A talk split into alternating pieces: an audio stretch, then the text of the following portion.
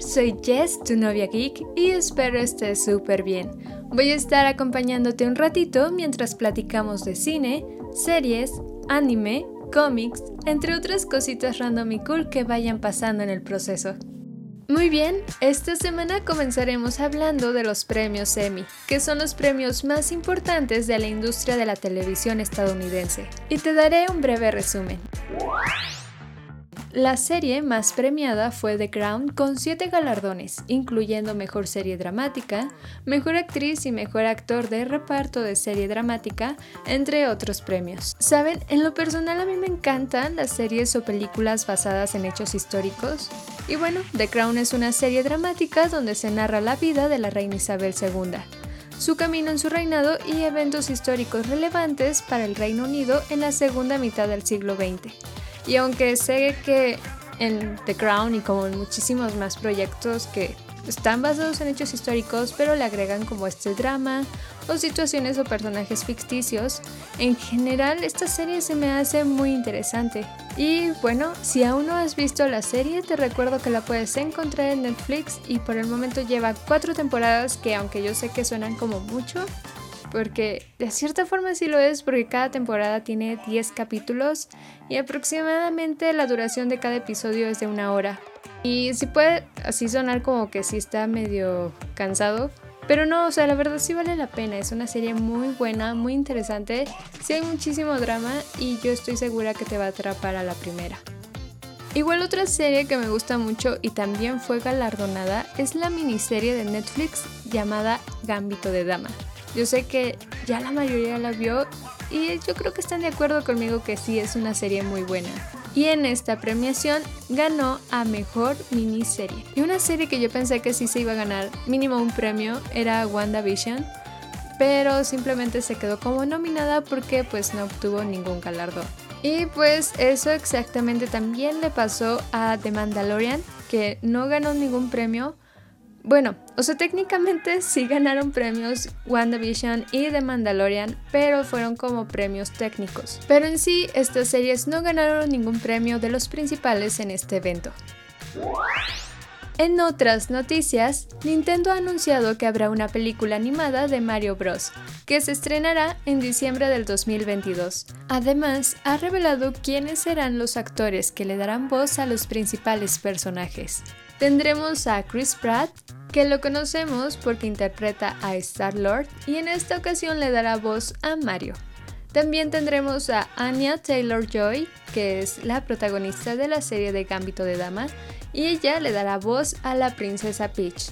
Tenemos a Charlie Day, él es un actor que ha participado, bueno, yo lo ubico por la película de Guillermo del Toro, de Titanes del Pacífico. Es este científico loco, por así decirlo, que se conecta a un cerebro de un kaiju, no sé si lo recuerde. Bueno, él dará voz a Luigi y Jack Black, que yo creo que todo el mundo lo ubica, será la voz de Bowser. ¿A ti qué te parece este cast? Porque he visto varios comentarios de fans que están molestos por la decisión de poner a Chris Pratt como Mario en vez de Charles Martinet, quien ha sido el actor que le ha dado voz a este personaje por 26 años. Ay, no sé, o sea, es que si lo piensan, obviamente escogieron a Chris Pratt para que sea, pues sí, llamativo, que tenga como publicidad la película. Pero en sí, imaginen a Charles Martinet, que ha trabajado por 26 años dando la voz de Mario y que todo el mundo lo ubica, y que haya una película super wow y no le den el papel de su personaje. Ay, sí, se ha de sentir bien feo. Mm, no lo sé, porque si es totalmente diferente. Esto mismo pasó con Zendaya, que le dio la voz a Lola Bonnie en la última película de los Looney Tunes. Y la verdad, sonaba horrible. O sea, mientras según esto le estaba doblando, ni siquiera lo que decía concordaba con la boquita de Lola. O sea, no, no sé, no, no me gustó para nada.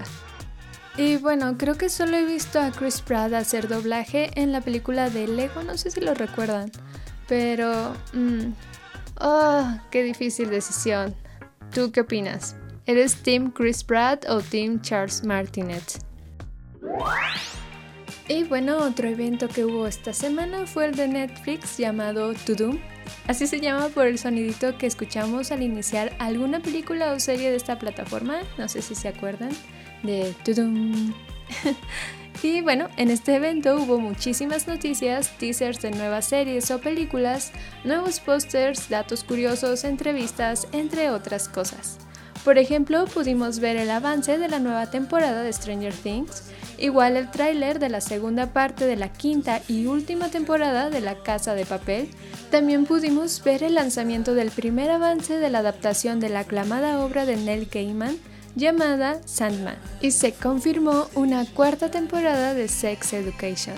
Bueno, fue un montón de cosas. Todo lo pueden ver en mi Twitter para que puedan checar todos los trailers, los posters, los teasers y si quieren alguna que otra entrevista también les dejo ahí el link.